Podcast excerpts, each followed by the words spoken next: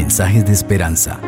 Reflexión diaria en el plan Reavivados por su palabra con el pastor Álvaro Rodríguez.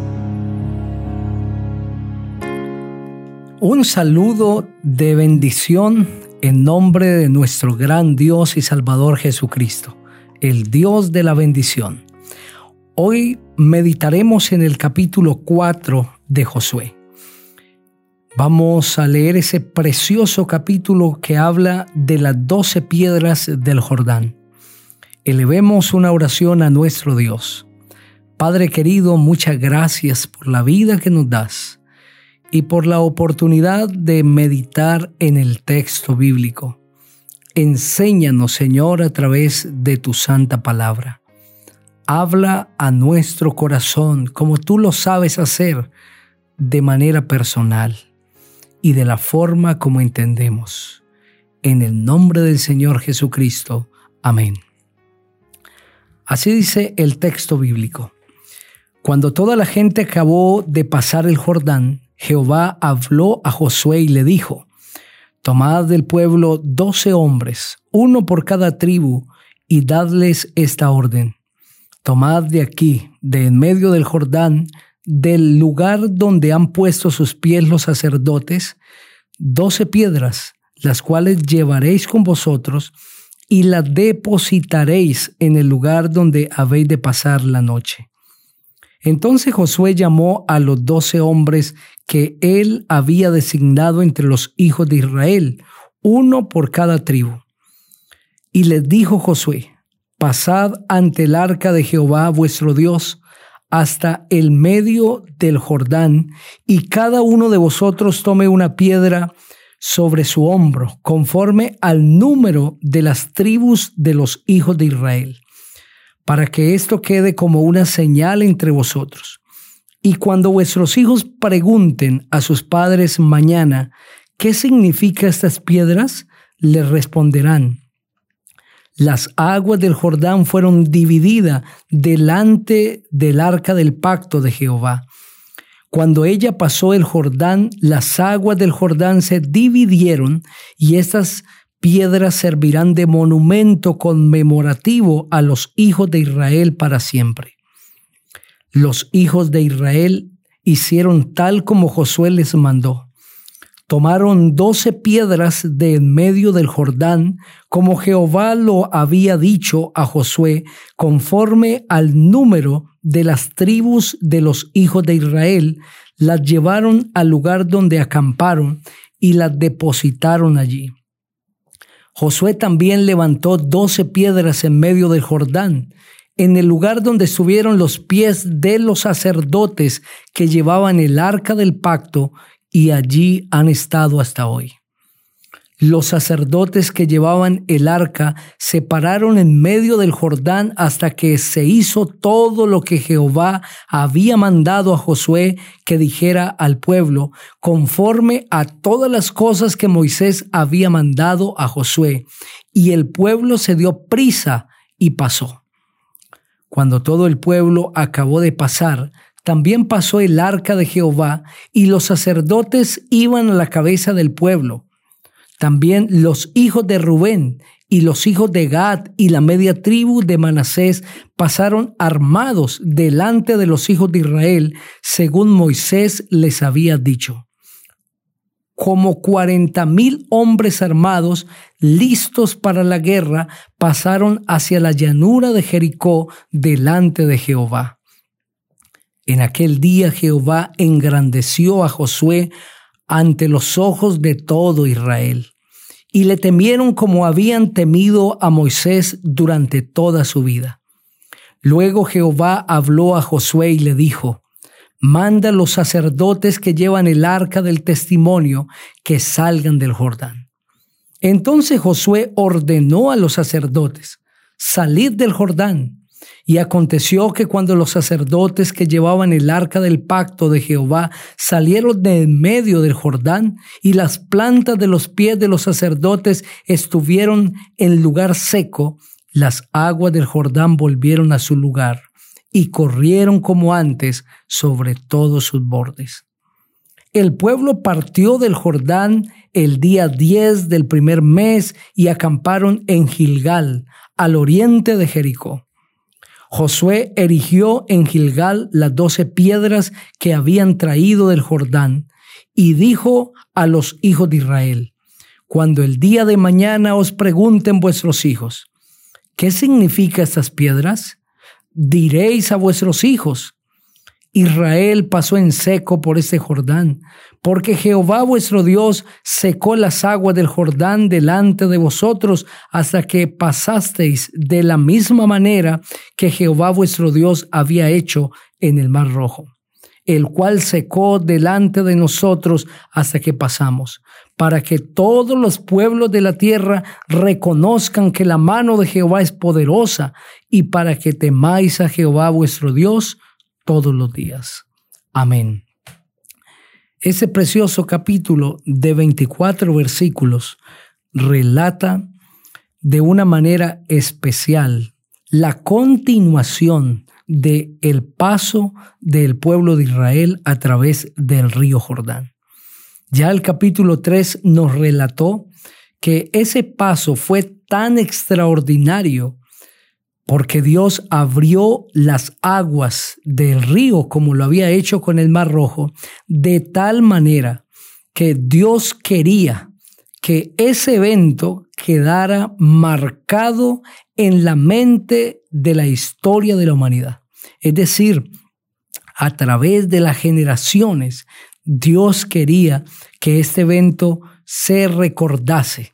Es por eso que Dios le pide a Josué que establezca un monumento conmemorativo para que los padres pudiesen repetir a los hijos el mensaje de esa historia.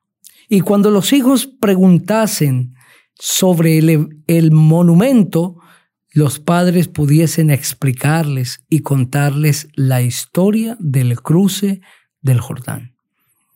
El Señor envió el mensaje al pueblo a través de Moisés, que Él estaría con ellos todos los días hasta el fin del mundo, hasta que pasaran el desierto, el Jordán y se establecieran en la tierra prometida y que Él les acompañaría y así había sucedido hasta el momento y seguiría sucediendo. ¿Qué debía hacer el pueblo? Debieron elegir uno por cada tribu, un hombre por cada tribu, es decir, doce hombres, y se les ordenó a ellos que de en medio del Jordán tomasen doce piedras, una piedra por cada uno, y las depositaran en el lugar donde el pueblo de Israel acamparan. Y así sucedió. Tomaron cada uno una piedra de en medio del Jordán, es decir, doce piedras conforme a las doce tribus de los hijos de Israel, y las llevaron y las depositaron donde el pueblo acampó, al otro lado del Jordán. Lo que Dios quería lograr con estas piedras es que se convirtiesen en un testimonio del poder de Dios que fuesen, como dice el versículo 7, un monumento conmemorativo para todos los hijos de Israel. Y cuando sus hijos les preguntasen, ¿qué significan esas piedras? ¿Qué significado tiene ese montón de piedras? Entonces los israelitas le dirían, Jehová dividió las aguas del Jordán delante del arca del pacto. Y el pueblo de Israel, es decir, nosotros pasamos en seco a través del Jordán. Estas piedras servirían como un mensaje constante, una predicación constante, una repetición constante de el poder de Dios al abrir las aguas del Jordán y abrir paso, abrir camino para que su pueblo pasase y pudiese entrar a la tierra que Él les había prometido.